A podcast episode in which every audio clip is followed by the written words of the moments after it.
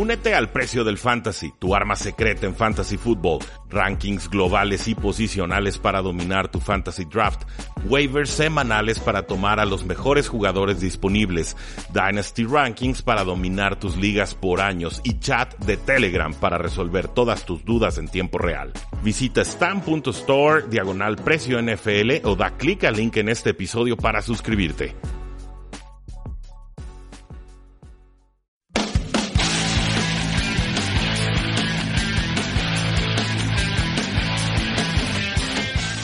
Saludos a todos, bienvenidos a Tres y Fuera, donde la NFL no termina y nosotros tampoco. Mi nombre es Rudy Jacinto, él es Oscar Huerta y el día de hoy vamos a platicar sobre los apoyadores o linebackers que llegan a este NFL Draft.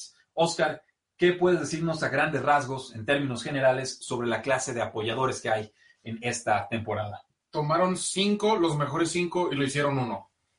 ¿Ok? Porque no hay más que tres buenos y el uno es demasiado bueno. ¿Es absurdamente bueno? Sí, es, es, es un Ray Lewis rápido. Ah, me atrevo, yo sé que me van a criticar. Ray Lewis era lento. Y imagínate cómo corre. Ok. Imagínate cómo corre este muchacho. Eh, LSU Devin White, yo creo que es tu primero. Eh, si ves mis notas te van a dar risa por cómo lo escribí. A ver. Ah, sí. sí. Eh, o no sea, podemos- simplemente es programa no, familiar, no ¿eh? puedo decirlo, pero de- es, es demasiado bueno en todo. Ok, sí. Es rapidísimo, es súper agresivo, es el primero en llegar al balón. Tiene un balance, no sé si han visto esos círculos donde es como una telaraña Sí. que dicen que tan buenos en ciertas áreas. Él sería un círculo redondo. Es Te, completito. te lo juro, es, es buenísimo, es top 10. Es top- no es top 5 por necesidad de otros equipos y porque está Nick Bosa, Quillen Williams aquí. Eh, es rapidito. Lo que más me sorprendió es si lo pones ahorita contra Zach Ertz, lo cubre. Sí, sí te lo creo. Es, es, es bueno en cobertura, es bueno co- contra el corredor, tanto deteniéndolo como cubriéndolo en pase. Es, me encanta, es, es todo. Es mi sueño hecho realidad en un linebacker. El sueño Lament- guajiro de Oscar lo escucharon aquí. Lamentablemente, obviamente no, no lo quiero en uno, pero eh, lamentablemente, como dije, combinaron los cinco porque pasando de este no hay mucho. Sí, o sea, fusionaron todos los talentos Sí. en uno solo. Eh, les pasó ahí algo de efecto Space Jam, ¿no? Se exactamente. probaron sus talentos. Eh, la clase de linebackers en este 2019, a diferencia de otras posiciones quizás más parecida a la de corredores, eh, me parece que es una clase débil sin tanta profundidad. O sea, hay, hay algunos nombres que destellan, sobre todo un top 2 bien posicionado, un tercero en discordia que también eh, hizo cosas importantes en colegial, pero en líneas generales este es un muy mal año para necesitar un apoyador Sí. en el NFL Draft. Si no resuelves esta posición en la primera ronda, y solamente estamos hablando de dos nombres, quizás tres, Quizá. eh, se, te fue, se te fue el tren, no hay más, olvídate de linebackers, mejor firma a, a veteranos que no hayan firmado, busca opción de trade, porque lo más probable es que equipos que necesiten linebackers en segunda, en tercera, en cuarta, en quinta ronda, paguen más caro jugadores que por su talento quizás no deberían ser tomados ahí, pero por necesidad van escalando eh, posiciones. Regresando al tema de Devin White de LSU, 6'0, 240 libras, 21 años. Estamos hablando de un jugador que Seth Walder y Brian Burke de ESPN creen se va a convertir en un Pro Bowler. Sería el primero de su clase, o sea, es por el que más apuestan para que se convierta en un Pro Bowl. Le dan un 70% de probabilidad. Tiene un perfil atlético comparable a Michael Kendricks, que estuvo mucho tiempo con eh, las Águilas de Filadelfia, ya está con los, con los Seattle Seahawks, eh, ya le quitaron su suspensión, pero eh, analíticamente el único jugador que se compara según sus métricas, Luke Kuechly, de las Panteras de Carolina. Y es más rápido que Luke. Y es más rápido que Luke Kuechly.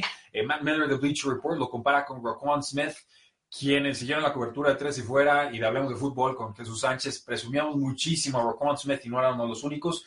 Todo el tiempo en el que yo hablaba de él decía omnipresente y todólogo. Lo puedo hacer todo y lo puedo hacer en cualquier parte del campo. Entonces, si esa es la comparación, si Devin White es comparable a Raquan Smith eh, y que tuvo una gran campaña con los Osos de Chicago, aunque por otros talentos estrellas no se hablaba tanto de él en la televisión, eh, vamos, es una de las selecciones más seguras, más talentosas, impacto inmediato, no se la piensen mucho, lo único que puede hacerle bajar posiciones en este draft es que los equipos de la NFL moderna no le dan tanta importancia o valor o peso a la posición de linebacker, o prefieren el pass rush o prefieren al jugador de la secundaria. Lo cual se me hace curioso porque esencialmente es tu coreback en la defensiva. Puede serlo, sí. Entonces, a mí me llama mucho la atención. Yo creo que puede, si se va a top 5, se va en 5. Y de ahí puede irse ya hasta fuera del top 10. Bueno, Por las necesidades de los equipos, creo que Tampa Bay puede ser el que se le fue con Alexander. Entonces puede ser una opción para Devin White. Sí, si sale del top 10 va a ser un crimen contra la humanidad, sin lugar a dudas. ¿Quién es tu jugador número 2? Devin Bush, los dos Devins, ya lo habíamos dicho. Es clara, claro segundo, poquito atrás, no, no digo que muy atrás de Devin White, simplemente el otro es un monstruo. Este ataca más al coreback, es muy rápido también. Corrieron con una centésima de separación en el 40. Bueno, se parecen en el nombre y en los resultados. es impresionante. Eh, creo que fue más rápido White, de todos modos. Y este es el que es, lo catalogan como el linebacker rápido. Simplemente los, el otro hace. Es muy instintivo, siempre está en el balón. Y es un jugador que va de, de banda a banda sin problemas. Y lo que más me gustó que vi en, dentro, obviamente ya investigando más a profundidad, es un líder, lo cual necesitas en esa posición. Sí, definitivamente un, alguien que marque el tono de juego en la defensiva es muy valioso. Los coaches suspiran por jugadores como esos. 5'11, eh, 235 libras, 20 años. Eh, Daniel Jeremiah de NFL Media lo pone como su jugador número 9 global en su lista de top 50 para esta clase. Eh, va subiendo posiciones cada que va sacando esta lista. Daniel Jeremiah subió 5 posiciones versus su ranking anterior. Entonces, era un prospecto que era, parecía top 10 al inicio del 2018 por muchas razones, otros nombres que van apareciendo, baja algo de perfil, parece que está recuperando algo de su inercia, es un poquito más chico de lo ideal para la posición, 5'11, 235 libras, eh, normalmente queremos un jugador que sea de más de 6 pies y que esté pues, en las 235, 250 quizás, para que tenga más resistencia, pero es instintivo, explosivo, tuvo producción, es muy bueno defendiendo en zona contra el pase, eh, se anticipa los balones, eso es valiosísimo con un linebacker. Eh, primera ronda, sin lugar a dudas, lo compara Matt Miller de Bleacher Report con Levante David, diciendo que vamos que es alguien que se ve muy bien en la cinta de juego. Creía que le iba a mal en las pruebas físicas y, oh sorpresa, le fue fenomenal. Entonces, top 25 parece bajito, yo creo que más bien estamos hablando de alguien que debería ser top 15. Tu jugador número 3. Mac Wilson. Estamos igual. Alabama linebacker. Eso tiene mucho valor en hoy en día y simplemente por ser un linebacker de Alabama creo que te metes en, en las primeras dos rondas, sobre todo si eres el líder de esos linebackers. Sí. Wilson lo comparo yo con CJ Mosley, es muy del estilo, creo que es un poco más rápido y mejor en cobertura que CJ Mosley, es muy bueno en persecución con el corredor, eh, puede cubrir a, los, a las alas cerradas rápidas y a los corredores rápido y tiene muy buenas manos, tiene seis intercepciones en los dos años como linebacker, eso también hace que me recuerde un poco a Jordan Hicks. Ok. Entonces, normalmente en los, este tipo de linebackers son malos para presionar al quarterback. Él no, si es arriba del promedio para presionar de todos modos. Matt Wilson de Alabama 6'0, 131 libras, 21 años. Matt Miller lo compara con Avery Williamson de los Jets de Nueva York. Lo tiene en su tercera posición de linebackers, igual que nosotros. entre sus fortalezas está que es explosivo para llegar al balón desde el centro del campo, que llega con fuerza, que llega con violencia, eh, que a veces reacciona lento, sería una de sus debilidades, y que no parece tener mucho más espacio en su marco físico para poder aumentar eh, masa muscular o fuerza. Eh, parece que ya se topó en ese sentido. Es un jugador contrastado en terceras oportunidades, pero que por este mismo tema del, del físico, pues ya tiene un, como un piso de producción asegurado, pero también el techo de producción quizás ya no haya mucho más que lo que ya mostró en la NFL. De todas formas, parece que es alguien que puede ser titular por mucho tiempo. Eh, Lance Sterling NFL Media nos dice, bueno, si quieren un linebacker y están en la segunda ronda, quizás este sea el único jugador que deberían de considerar en, ese, en esa posición. Linebacker es una de las peores del 2019, según los rankings de Lance Sterling y muchos analistas más, nos incluimos, eh, nos costó a veces hasta encontrar nombres en esta, para esta eh, top 5, yo tengo un top 10, pero pues vamos, parece que Mac Wilson por la necesidad, porque no hay muchos más linebackers, probablemente se ha tomado en segunda ronda. Sí, estoy de acuerdo. Por ahí alguien que era de sus principales necesidades, pero no alcanzó a ninguno de los Devins. Sí, así es. Eh, vamos ahorita con sus preguntas, vamos eh, a guardarlas para el final del episodio, nada más para no perder el ritmo con los rankings. Recuerden que este programa se graba eh, todos los martes de 8 a 9 de la noche, ahora se va a estar grabando de los martes de 7 a 8 de la noche hora del centro. Cambiamos de horario, es un cambio permanente para que si quieren vernos en tiempo real y lanzar sus preguntas, puedan hacerlo. Si no, ya saben que este programa también queda guardado como podcast en Tres y Fuera NFL. Eh, mi jugador número 4, y aquí nos llevamos la lista completa, de Blake Cashman de Minnesota, 6'2", 235 libras, 22 eh, años. Lance Sherman cree que se puede convertir en un suplente, un especialista en equipos especiales. ¿Cuánto cae? Muchísimo. ¿Cuánto cae después de esos tres? Eh, dice, bueno, es, bueno, le falta algo de tamaño, lo compensa con condiciones atléticas, percentil 90 en estas pruebas del Scouting Combine, eh, ya se visitó o visitó a los Saints, ya visitó a los Titans, probablemente va a ser seleccionado en el día 3. Eh, para los que no saben, es ronda 4, ronda 5, 6 y ronda 7. Eh, Dane Brugler cree que va a ser tomado entre la ronda 3 y la ronda 5. Le fue bien en el Scouting Combine en líneas generales, 62 tacleadas solitarias en 2018. No es un titular de impacto inmediato en la NFL, pero hay potencial ahí. Y insisto, de tercera ronda ya podemos empezar a considerar a este jugador. Fusión Joseph de Florida, 6'0, 227 libras, 21 años. Eh, interesante la comparación de Matt Miller le, con el linebacker Jordan Hicks de las Águilas de Filadelfia. Arizona Cardinals. Sí, un jugador que, ah, bueno, ya se cambió de, equipo, es correcto. Eh, un estilo agresivo, va frontal, va al choque, es un jugador con condiciones atléticas importantes que juega con explosividad, juega con violencia, se mentaliza mucho en ese sentido, pero hay lapsus mentales, a veces no nota a dónde, a dónde va la jugada y esto pues puede obviamente mermarle su potencial. Alto talento, alto riesgo, porque si el procesador no está a la altura o la velocidad de la NFL, pues por más que haya mostrado algo en colegial, no va a poder aprovecharlo así. Es el linebacker tiene que pensar en ir adelante, en ir atrás, a la derecha, a la izquierda, proteger contra la corrida. Cuando no es corrida, entonces irse hacia atrás a proteger el pase, a veces hacer intercambios, no se cruzan las rutas de los receptores, entonces tienes que hacer cambio de jugador y entenderte bien con compañeros. Es una posición muy cerebral. Eres un safety pesado, en realidad. Y yo creo que incluso más porque si vas más contra la corrida que un safety en general. Sí, de acuerdo. Eh, cree que nuestro jugador número 6 de Stanford, 6'2", 234 libras, ya con ponerle Stanford, pues ya le sube el caché un poquito. Es como Alabama. Eh, John Ledger, aquí literal, me voy a fusilar su, su Scar Report, me gustó mucho. Abarca terreno, falló demasiadas tacleadas, puede jugar en cobertura de pase, parece que le falta instinto, las caderas son tiesas, entonces no hay tanto movimiento lateral fue capitán de su equipo, tuvo sacks en Stanford, pero fueron más por los blitzes diseñados que realmente porque tuvieron un arsenal de movimientos con el que le ganaba a los defensores. Mejoró poco del 2017 al 2018. Seguimos hablando de jugadores de cuarta ronda en adelante. Eh, decíamos en el programa anterior, Notre Dame, eh, le fue bien, le, me estoy acordando en la catedral. Sí. Pues está quemando en estos momentos, esperemos que todo salga bien. Ya, ya terminó. Y bueno, que ya, ya se agotó ese asunto, ahora toca pensar en la restauración, a juntar la mitad y a repararla. Pero, ya eh, empezaron, ¿eh? ya, ya ha, habido, ha habido varias donaciones de millones. Nos da, nos da muchísimo gusto, la cultura es importante y aprovechamos que sale el nombre para, para, resaltarlo. Eh, pero bueno, Drew, Tranquil de Notre, Dame eh, lo comparan con Mike Hull, un linebacker de los Miami Dolphins que se especializó en equipos especiales, valga la redundancia, pero que también te puede apoyar en todas las posiciones de linebacker, central, linebacker derecho linebacker eh, izquierdo, lo que se llama un Mike, ¿no? O un Will. Pero eh, vamos, aquí seguimos hablando de jugadores en equipos eh, especiales, probablemente una selección tardía en el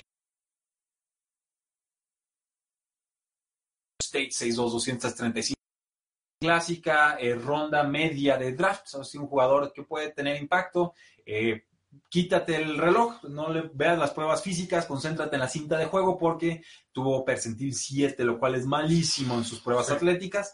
Eh, tienes que confiar en la cinta de juego si es que vas a tomar a Terrell Hanks. En nueva posición, Joe Gills Harris de Duke, 6'2", 240 libras, 22 años. Lo comparan con el linebacker Antonio de Morrison, un linebacker interior tradicional, un jugador que va en el centro de la línea eh, eh, no en el centro de la línea defensiva, en el centro de la defensiva como tal. Le falta velocidad, pero tiene instintos, tuvo producción. Eh, percentil 3 en las pruebas de Spark. Otro en el que hay que ver la cinta de juego y olvidarnos de las condiciones atléticas. Y además, pues sufrió una lesión de rodilla en noviembre, entonces eso le baja aún más su caché en el draft. Sí, de hecho, él, sí lo había visto en cinta y luego vi que era proyectado quinta, sexta ronda y luego dije, no, yo creo que sí puedo encontrar algo mejor que esto y después no. Y, ya, no había más. Y ya no lo rescaté, entonces, pero sí, sí me acuerdo de él. Eh, pero sí, ya es un poco deplorable lo, que se brinca. Sobre todo que ves el brinco. Dices, bueno, a, veces en general siempre están malos, son malos, son malos todos. Pero el brinco es... Es brutal. Sí, es, te vas como de segunda ronda, cuarta, quinta. Sí, aquí, aquí por ejemplo, en la posición 10 tenemos un compañero, Notre Dame, el Tevon Coney, 6'0", 240 libras, 21 años. Lance Sherline lo compara con el linebacker de los Saints, Craig eh, Robertson, un, atleta promedio, tamaño promedio, así lo describe Lance Erline, no participó en las pruebas atléticas de Scaring Combine, eh, vamos, puede haber subido su caché, puede haber bajado muchísimo, es promedio en todo el sentido profundo de la palabra, parece un jugador de dos downs, esto le resta obviamente valor en el draft, pero eh, pues eso sigue siendo un papel que se necesita en la NFL y que si es una selección tardía también eh, valga la pena eh, con él. interesante, por ejemplo, que Dane Brugler de The Athletic lo tiene como su sexto linebacker, entonces yo lo tengo 10, él lo tiene 6, un jugador que fue muy productivo con Notre Dame y que fue importante para que esa defensiva pudiera llegar a postemporada, pero Brugler también destaca que le falta velocidad, que le falta explosividad y que a veces lo compensa con su sentido de anticipación, ese sexto sentido, sentido arácnido, pues hace que se vea más rápido en la cinta de juego. Y por último, el jugador número 11, Ben Burke-Kirven, Washington 6-0, 222 eh, libras, Lancerline de NFL.com, escuchó de un, director de scouting de la NFL que eh, duda mucho que Ben Burke-Kirven pueda traducir su producción colegial al siguiente eh, nivel. Cree que el sistema le ayudó mucho, que su línea defensiva era tan poderosa que él podía improvisar y podía brillar eh, bastante. Pero ¿por qué hace este comentario? Porque pues fue un jugador Pac-12, jugador del año en esta conferencia del Pac-12, eh, un First Team AP All-American, 176 tacleadas totales, 94 días en solitario, dos sacks, dos intercepciones la temporada pasada. vamos, se le fue adecuado en el Scouting Combine, pruebas atléticas más que adecuadas, en la cinta de juego se ve mucho más poderoso, pero eh, aquí está la advertencia, ¿no? El sistema le pudo haber ayudado demasiado y, cómo va a jugar cuando ya no esté rodeado de talento tan...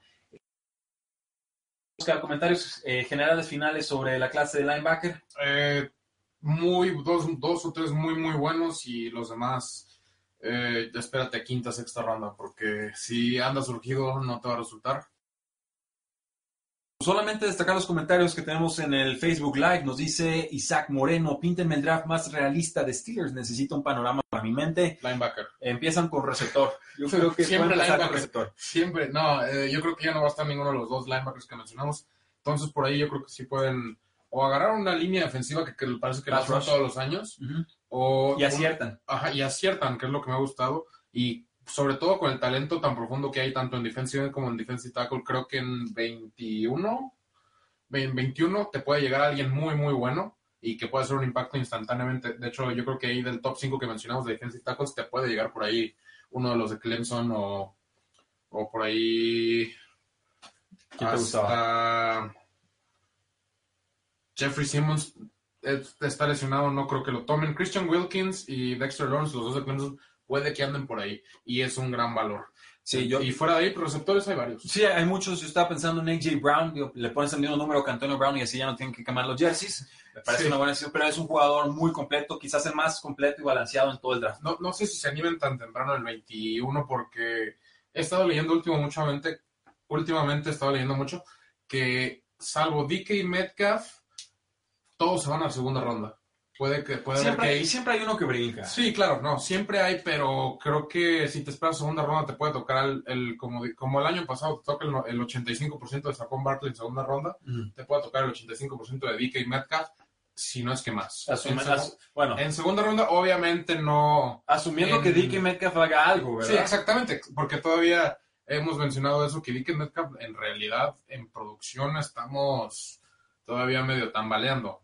Y último comentario antes de irnos a la luz, eh, Jason Mujía, gracias por acompañarnos el día de hoy. Diego Martínez nos dice, perdón por llegar tarde, pensé que la señal iba a ser por Sinapsis. No, yo no tengo acceso a la cuenta de Sinapsis, tengo que hacerla atrás de tres y fuera, pero eh, creo, espero se haya compartido en la señal de allá. Eh, pregunta para Oscar, ¿qué dice el general manager de Arizona que no han tomado una decisión del primer pick global que podrían tomar a Bosa? ¿Qué opinas, Oscar? ¿Cortina de humo o es verdad que aún no se ve? totalmente, sí la vi, vi la conferencia de prensa en vivo, no me la perdí. Y hay muy, fíjate, empezó la conferencia de prensa diciendo no voy a contestar nada sobre especulaciones, todavía no decidimos quién es el primer pick del draft y no voy a hablar de posibles interacciones con otros equipos. O sea, ahí mató todas las preguntas. Para sí, empezar. Muy, muy, muy político. Muy político me gustó. Creo que sí es una cortina de humo porque eh, se rumor, eh, había reporte que iba a ir Kyler Murray a visitar a Washington y que por eso ya no estaban tan seguros. Eh, hace unas cuatro o tres horas canceló Kyler Murray esa visita a Washington.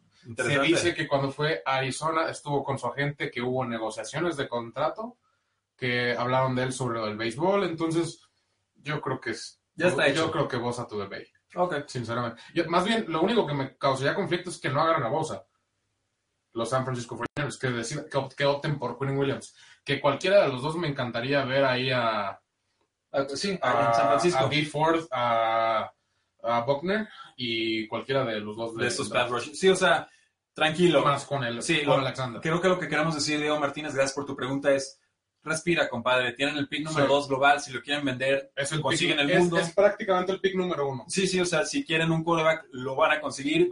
Bueno, si otro equipo quiere un quarterback y sube, van a poder conseguirlo. Si quieren un pass rush por dentro, lo consiguen. Si quieren uno por fuera, creo que también lo van a encontrar. Entonces, en muchos sentidos, me parece que más que Arizona va a ser San Francisco quien dicte Sí. cómo inicia y cómo se va a ir desarrollando este NFL Draft que está muy próximo a iniciar. Sobre todo yo con decirte, yo ya estoy pensando en el pick 33.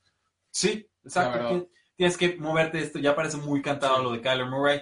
El head coach, que no en su momento era colegial, dijo lo tomaría con el primer pick global si pudiera y ahora No. puede. Y sobre todo que ya generaste una polémica que si no lo tomas, decepciones a tus fans, que ya están Bueno, a bordo. Pero, Créeme que lo, que lo que he visto, sí, sí, claro. Pero, ya están a bordo. pero no tienes que tomar decisiones según lo que espero o no esperen los fans. Sí, hay- claro que lo, lo tomas en cuenta, pero necesitas tomar la mejor decisión Sí, para claro. tu equipo. Estoy totalmente de acuerdo, pero hay algo, hay algo que vi en Twitter que se llama el ciclo de la negación de Kaim, que empiezas que dices que de ninguna manera vamos a tirar a George Rosen la basura, a dos meses después ya quiero que draften a Kyler Murray. Sí, es- Entonces, Steve Keim ya ni debería estar ahí. exactamente, yo estoy de acuerdo. Yo, digo- yo digo que si ya lo dejaron contratar a Kingsbury, ya déjenlo draftear a Kyler Murray. Su, así que su, su Hail Mary, por así decirlo, que creo que puede funcionarle y salvarlo de un... De un De un probable despido de un probable despido. Lo, lo que se me hace muy chistoso es que puede irse al cielo No. y con Kyler Murray y Kingsbury, o puede ser el fin de su carrera en fútbol americano. Veremos, veremos, veremos. Creo que está en ese punto y está dispuesto a arriesgarlo ya. No, pues ya, ya arriesgó todo. Sí. Veremos qué es lo que sucede. Arizona interesante, San Francisco para mí más importante todavía en este NFL Draft. Muchas gracias a todos ustedes por habernos acompañado. Este fue el programa, como podrán ver, un poquito más corto sobre eh, los linebackers que están disponibles en esta clase del NFL Draft 2019. Si les interesa alguna otra posición, ya llevamos varios episodios. Tenemos quarterbacks, corredores, receptores, tackles ofensivos. Tenemos nose tackles, ya hicimos también eh, linieros defensivos interiores y ahora este episodio de linebackers. Quedan pendientes guardias y centros, que va a ser un solo episodio. Quedan los safeties y quedan los cornerbacks. Desgraciadamente, para los que son fans de los pateadores, no vamos a tener un programa especial sobre kickers. Pero gracias por habernos acompañado. No olviden seguirnos en Facebook, en Twitter, en Instagram, en YouTube, suscribirse a través de 3 y fuera NFL en su plataforma de podcast favoritos. Presúmanos con algún contacto, invítenlo. Nos ayuda a crecer muchísimo, nos ayuda como no tienen idea. Oscar, gracias por habernos acompañado el día de hoy. Eh, saludos a Marius Kanga, que seguramente nos está viendo. Y gracias a ustedes por hacer que este proyecto pueda seguir eh, creciendo y prosperando. La NFL no termina y nosotros tampoco. Tres y fuera.